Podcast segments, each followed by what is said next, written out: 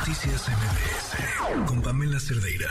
Le agradezco muchísimo que, pues en el marco de este tema tan importante como lo es la migración y sobre todo la tragedia de esta semana en Ciudad Juárez, a Yuli Rodríguez, fundadora y directora de Apoyo a Migrantes Venezolanos, que nos tome la llamada. ¿Cómo estás, Yuli? Muy buenas noches. Buenas noches, Pamela. Muchísimas gracias por la invitación para hablar eh, de la tragedia que sucedió en Ciudad Juárez el, el lunes en la noche, en la madrugada del martes.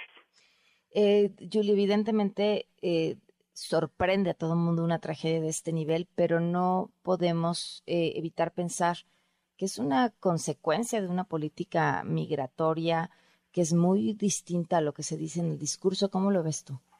Totalmente de acuerdo con lo que estás diciendo. De hecho, lo hemos venido eh, diciendo distintas organizaciones de la sociedad civil. Ese discurso de del gobierno del presidente Obrador decir López Obrador decir de que los migrantes son bienvenidos, pero una vez que están en tierra mexicana, pues eh, la actitud es totalmente opuesta a lo que dice el discurso donde hay persecución, maltrato, eh, violaciones de derechos humanos de todo tipo, este, abuso hacia nuestras eh, eh connacionales, eh, mujeres y de otras nacionalidades, o sea, donde el trato hacia el migrante en general es denigrante.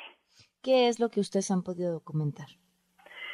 Mira, desde hace años, porque esto es un tema que tiene años, eh, y están registrados con quejas ante la Comisión Nacional de Derechos Humanos, donde eh, se presenta, donde hay denuncias y quejas donde, eh, donde el Instituto Nacional de Migración ha maltratado, golpeado, eh, donde ha eh, perseguido a la gente, los han extorsionado, extorsionado, este, donde ha habido violaciones hacia las mujeres, de manera directa, este, donde incluso eh, no solamente el Instituto Nacional de Migración, también hay quejas en contra de la Guardia Nacional y la Marina, porque tenemos que no podemos perder eh, de la visión de que el instituto está militarizado de alguna manera.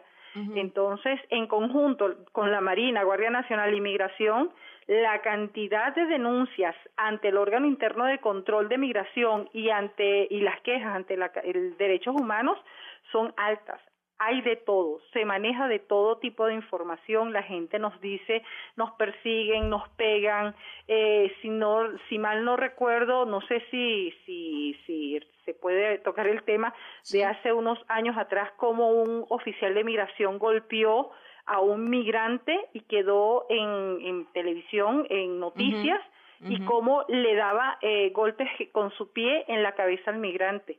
Este, todo esto está documentado, todo esto está eh, visibilizado en los medios de comunicación y están en sus denuncias y en sus quejas. Ahora, que lastimosamente no hemos visto que haya algún oficial de migración o alguien de la Guardia Nacional o alguien de la Marina detenido por estas eh, estos eh, eh violaciones y, y, esta represión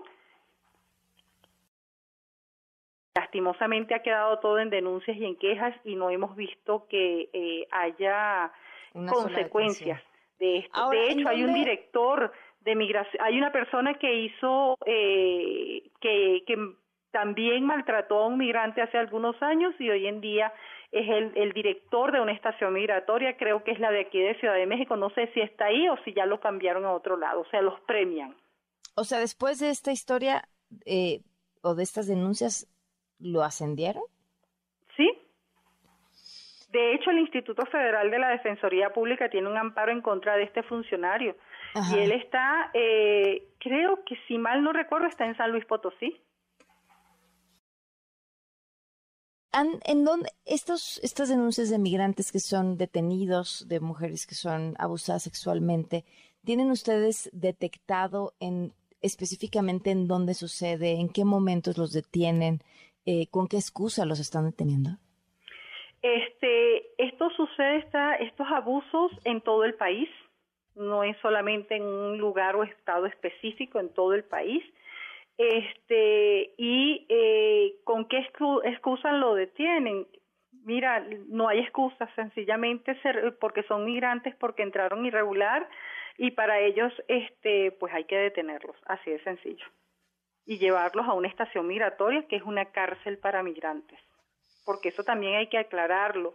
El presidente dijo que este llama a estos lugares albergues. Albergue es una cosa muy distinta a una estación migratoria. Sí, no, no había razón para que estuvieran detenidos, ¿no? No, para nada. Mm. Es que no hay razón para detener gente.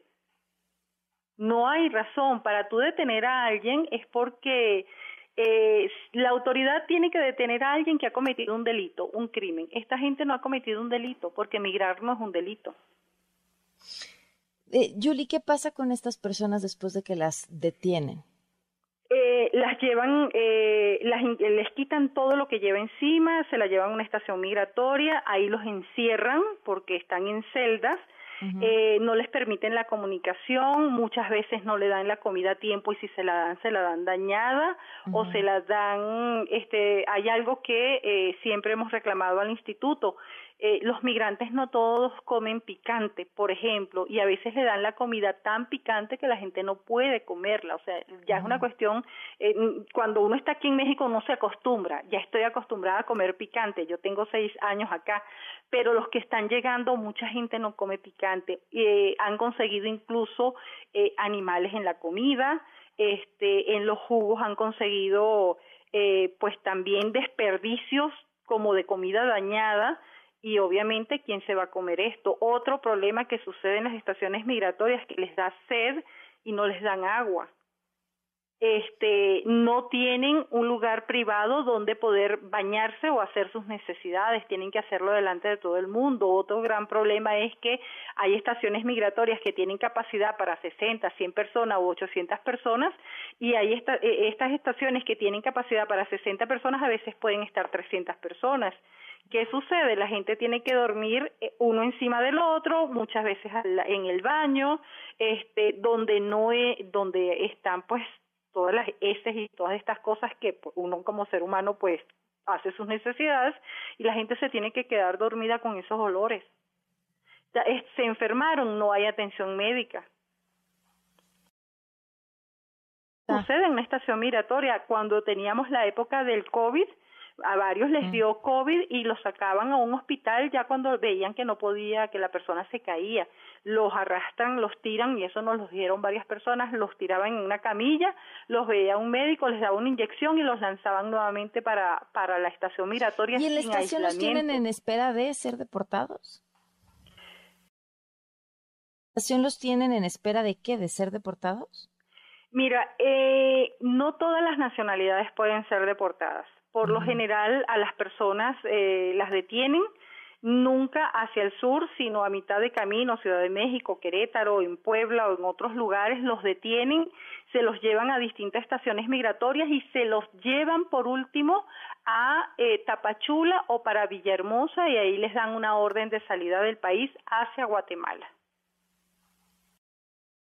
Sí. Sí. Wow. Julie, que, nos cuentes esto que te ha tocado vivir, documentar, escuchar, eh, para entender por qué, porque claramente es una consecuencia y si no hay un giro en la política migratoria es otra tragedia esperando suceder. Muchísimas gracias, Julie. No, gracias a ustedes, de verdad que sí. Buenas noches. Noticias MBS